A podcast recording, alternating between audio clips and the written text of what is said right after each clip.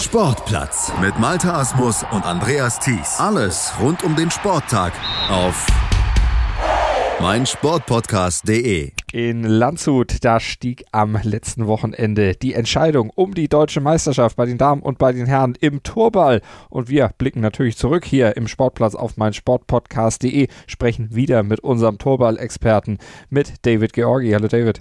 Hi Malte. David, du warst am Wochenende natürlich in Landshut dabei, hast das alles hautnah miterlebt, hast für uns auch wieder den Reporter gegeben, hast Interviews geführt, Stimmung eingefangen. Ich hatte dich ja in der letzten Ausgabe, als wir die Vorschau gemacht haben auf die äh, Kämpfe dann am Wochenende in Landshut gefragt, wie groß ist die Chance, dass du mit deiner Mannschaft äh, Meister wirst. Jetzt seid ihr nicht Meister geworden, das kann ich schon mal vorwegnehmen. Lag es an der Doppelbelastung als Reporter? Nein, äh, das lag es nicht, weil den Job hatte ich hinterher. Ähm, wir hatten im Vorfeld Ausfälle zu beklagen. Unser bester Goalgetter, der Christo Kassapis, der lag mit ziemlich heftigem Fieber im heimischen Bettchen. Und der Markus hatte eine Rückenverletzung und ich habe immer noch mit der Schulter zu tun, sodass wir uns über die Ziellinie geschliffen haben. Aber das können wir ja gleich nochmal besprechen. Also genau. da wurden die 40 Prozent dann doch deutlich gemindert. Aber wir sind über die 5 Prozent Hürde gesprungen. Das, das ist doch verraten. schon mal was. Genau. Und da kommen wir gleich zu. Vorher schauen wir aber Ladies First zu den Damen, denn die haben auch ihren Meistertitel ermittelt an diesem Wochenende. David, und da waren die Dortmunderinnen nicht zu schlagen.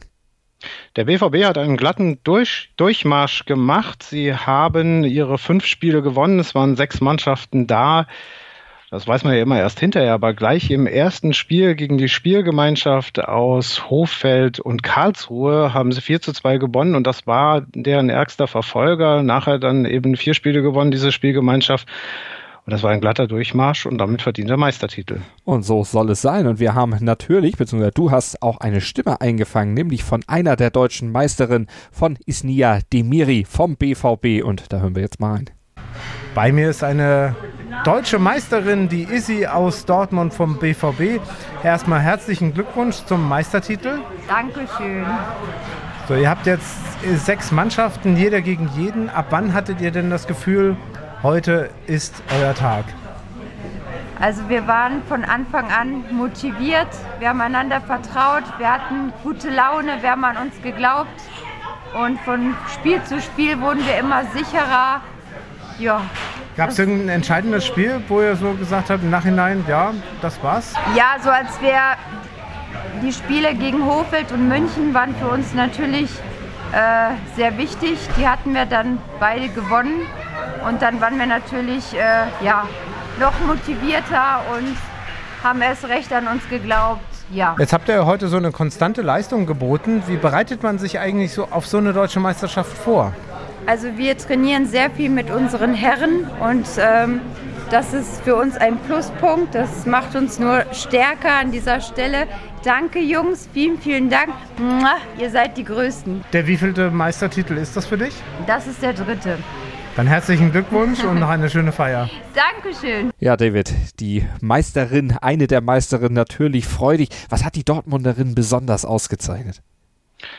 Das war auf jeden Fall, dass sie die Spiele im Griff hatten, selbst die engen Partien hinten raus sicher gestaltet haben, haben, glaube ich, äh, wurde ja angesprochen, auch viel trainiert zusammen mit den Herren und ähm, sind halt als Verein da reingegangen, nicht als Spielgemeinschaft. Das ähm, zeugt zumindest davon, dass sie eine gewisse Stabilität in ihrer Mannschaft haben. Und das ist natürlich dann ein wichtiges Faustpfand, um dann am Ende auch so einen Titel einzufahren. Die anderen platzierten Teams, die anderen Teams, wie würdest du da die, ja, den Stab brechen? Ja, da, also haben wir wirklich so ein Dreierfeld vorne, also die angesprochenen Dortmunder vom BVB, dann die Spielgemeinschaft Karlsruhe Hochfeld und dann als Drittplatzierte die Münchner, die dann wiederum zwei Punkte dahinter, also drei gewonnene Spiele sich gruppieren.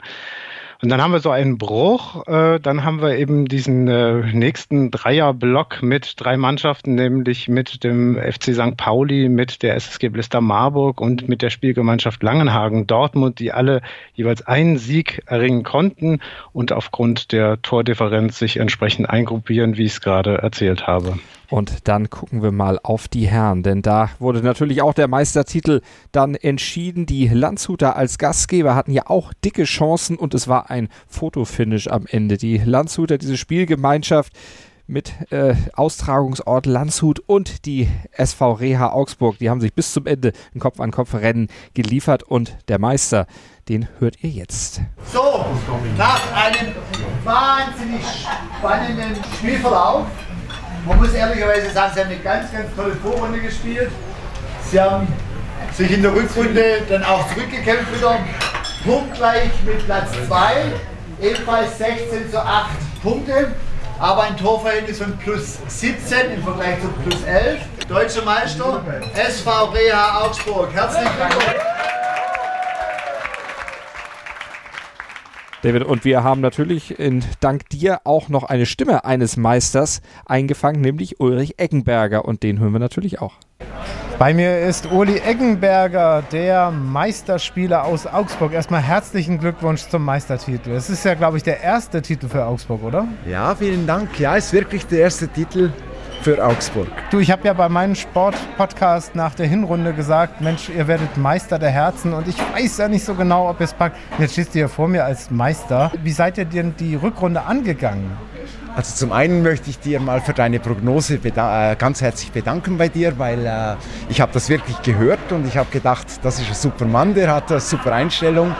Zum anderen sind wir wirklich hingegangen in die Rückrunde und haben uns gedacht, wir spielen Spiel für Spiel, weil das ist das erste Jahr, wo wir einmal nichts mit dem Abstieg zu tun hatten, offensichtlich, und haben gedacht, jetzt gehen wir hin und spielen Spiel für Spiel und schauen, was sich daraus ergibt. War es erst mit dem letzten Spiel klar oder gab es so einen äh, Moment, vielleicht auch in einem Spiel, wo du gesagt hast, so, das ist heute unser Tag? Also ganz ehrlich, es gab einen Moment heute, wo ich im Spiel gedacht habe, es ist heute nicht mein Tag. Aber äh, nach, beim letzten Spiel haben wir gewusst, wenn wir das gewinnen, dann könnten wir um den zweiten Platz mitspielen. Und wenn alle Götter uns gewogen sind, dann kann es klappen. Und siehe da, es war klasse und es hat sich aufgegangen und sauber. Super. So, ich muss an dieser Stelle noch sagen, Augsburg äh, in den bisherigen Ligen immer so hm, Hinrunde, vielleicht Abstieg, in der Rückrunde gerettet, gerade noch so. Und heute steht er hier als Meister. Herzlichen Glückwunsch und ich kann nur sagen, Hut ab. Dankeschön und ich kann nur sagen, deine Prognose hat voll ins Schwarze getroffen. Vielen Dank. So, und jetzt wollen wir in die Analyse einsteigen. Wir haben den Sieger gehört, wir haben das Announcement des Siegers gehört. 16 zu 8 Punkte Augsburg, 17, äh 16 zu 8 Punkte die SG Mü AÖ La, wie sie kurz abgekürzt heißt. Äh, Kopf an Kopf rennen. Absolut spannend, hochspannend. Also bis zum Schluss und immer wieder so ein bisschen Landshut kommt ran. Also wir hatten ja nach der Hinrunde die Augsburger, die einen Punkt vor den Landshutern lagen.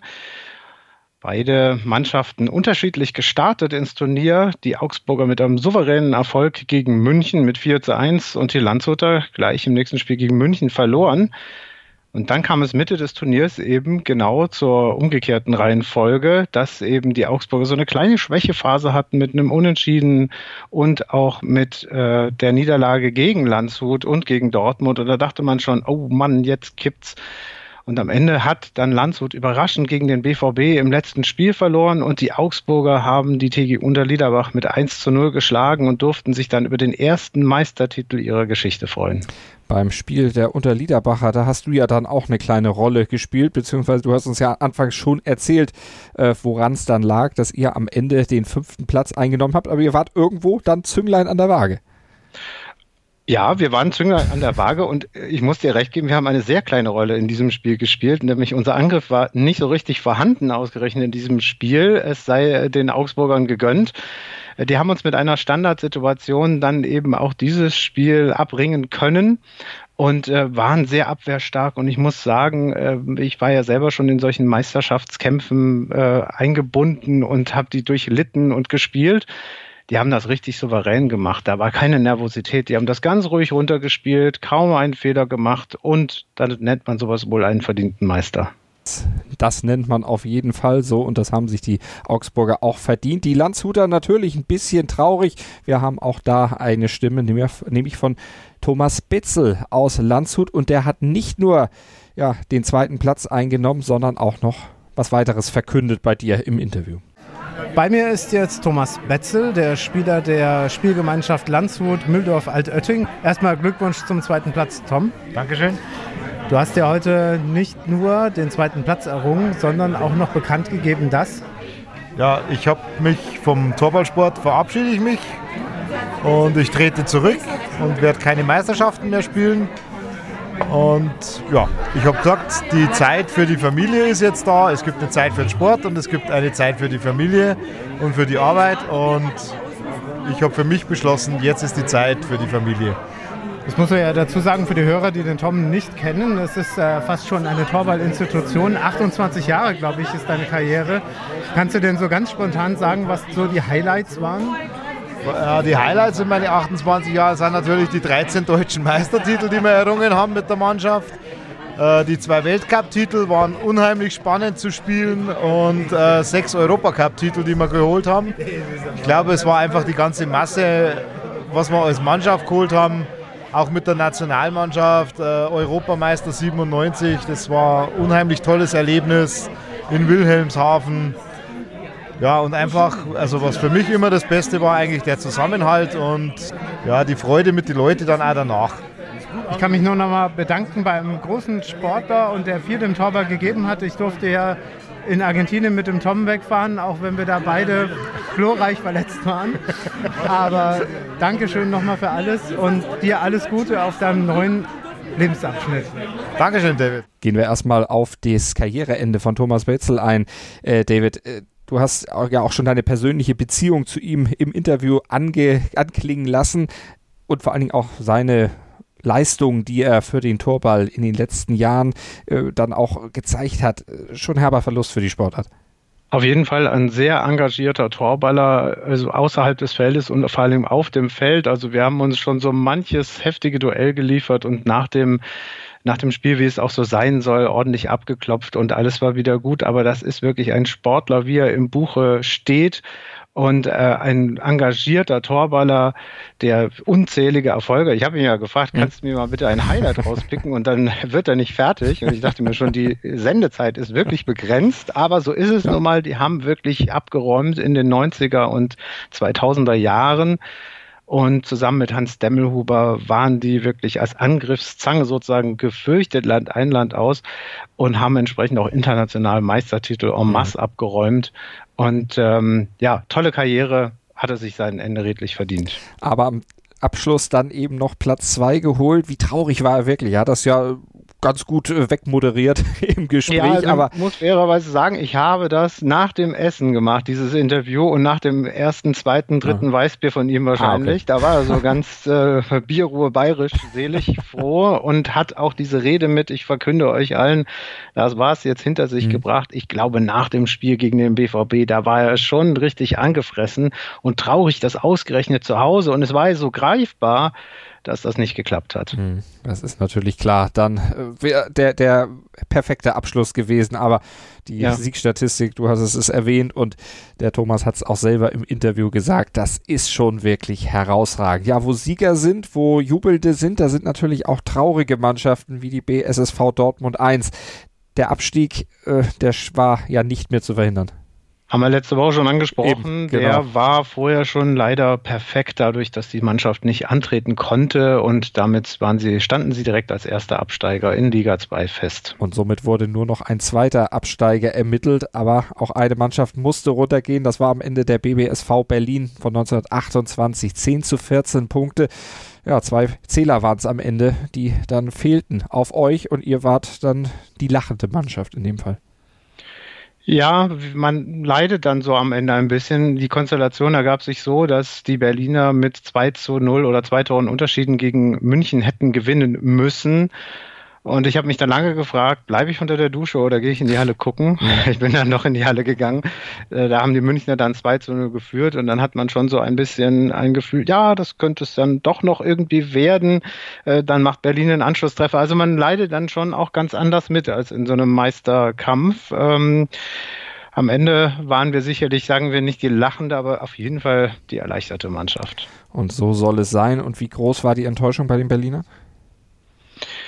Also ich glaube, es ist immer schwierig abzusteigen. Sie haben es mit Fassung getragen, weil sie auch wirklich arg ersatzgeschwächt äh, angetreten sind, nur mit drei Spielern, keinen Ersatzspieler dabei hatten, ihre besten Spieler zu Hause lassen mussten und schon seit Jahren mit einer dünnen Personaldecke unterwegs sind. Und von daher ist es, glaube ich, dann bitter am Spieltag selber, aber ein bisschen Realismus kehrt dann wahrscheinlich ein und sagt, wir haben alles probiert und das haben sie in der Tat. Haben ja gleich gegen den BVB gewonnen ähm, und gegen den Meister einen Unentschieden abgegangen, haben also Boden gut gemacht im Vergleich zur Hinrunde und am Ende hat es eben nicht gereicht. Das mag eben auch einem fehlenden Auswechselspieler gelegen haben. Die Personaldecke dann natürlich auch beim Kraftverlust äh, dann natürlich auch mitentscheidend. Ja, du hattest schon die Stimmung nach dem Wettkampf angesprochen, schon die Bierruhe, die der eine oder andere dann hatte. Wurde richtig gefeiert, alle zusammen? Genau, also bis dann die ersten so gefahren äh, sind aus Kostengründen, hat mhm. sich das Ganze jetzt so ein bisschen äh, dünner gestaltet in den letzten Jahren. Also nicht alle übernachten dann. Dann fahren die ersten. München liegt ja nah bei Landshut. Ähm, auch die meisten Augsburger sind dann feiern davon gezogen. Aber Siegerehrung und Essen nimmt natürlich noch jeder mit. Und da war, soweit ich das beurteilen kann, auch eine ganz gute Stimmung bei denjenigen, die was zu feiern hatten. Also so soll es doch sein. Insgesamt dein Fazit der gesamten Saison, Hinrunde, Rückrunde, wie würdest du sagen, Bundesliga, darf wiederkommen darf wiederkommen, ist auch gut, dass jetzt Pause ist. Äh, da kann man sich neue Sachen. Wir werden jetzt auch erstmal unsere Wunden lecken äh, und ein bisschen äh, in uns gehen. Ich habe ja gesagt, ich hätte gerne mal einen guten Turnierstart, den habe ich jetzt gehabt, dann war der Rest nicht so gut. Also wir arbeiten noch an der Verbesserung des kompletten Spieltages. Und ähm, ja, insgesamt spannend wie eh und je. Kleine Kleinigkeiten entscheiden äh, die Spiele. Also beispielhaft unser Spiel gegen München, die das äh, 3 zu 1 gewonnen hatten, aber wir hatten noch einen Pfostenschuss ein Penalty vorbeigeworfen. Und das sind so kleine Nuancen, die äh, Dinge verändern können. Ich fand das Niveau nicht ganz so gut wie in der Vorsaison über die äh, ganzen beiden Spieltage und über die Mannschaften gesehen.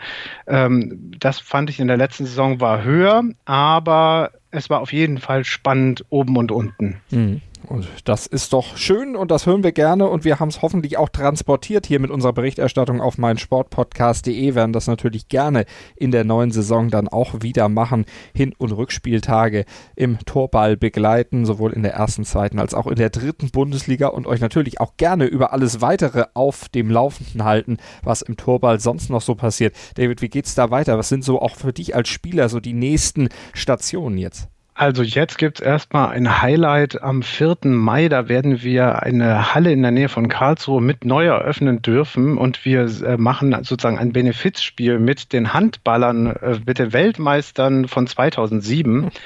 Und das wird sicherlich ein großes Ereignis für die deutsche Torball-Nationalmannschaft. Äh, werden sich Herren und Damen präsentieren. Dann haben wir in diesem Jahr noch äh, Nationalmannschaftslehrgänge und das eine oder andere Freundschaftsturnier, bis es dann im Oktober wieder mit dem Ligabetrieb weitergeht. Also wie gesagt, bei euch uns hier auf meinsportpodcast.de im Sportplatz, da kriegt ihr alles rund um den Torball und auch über dieses Event am 4. Mai, das David eben angesprochen hatte mit den Handball-Weltmeistern von 2007. Auch da werden wir euch natürlich noch vor- und nachberichten hier hier bei uns bei auf Deutschlands größtem Sportpodcast Portal. Da kriegt ihr alles Wissenswerte zum Torball.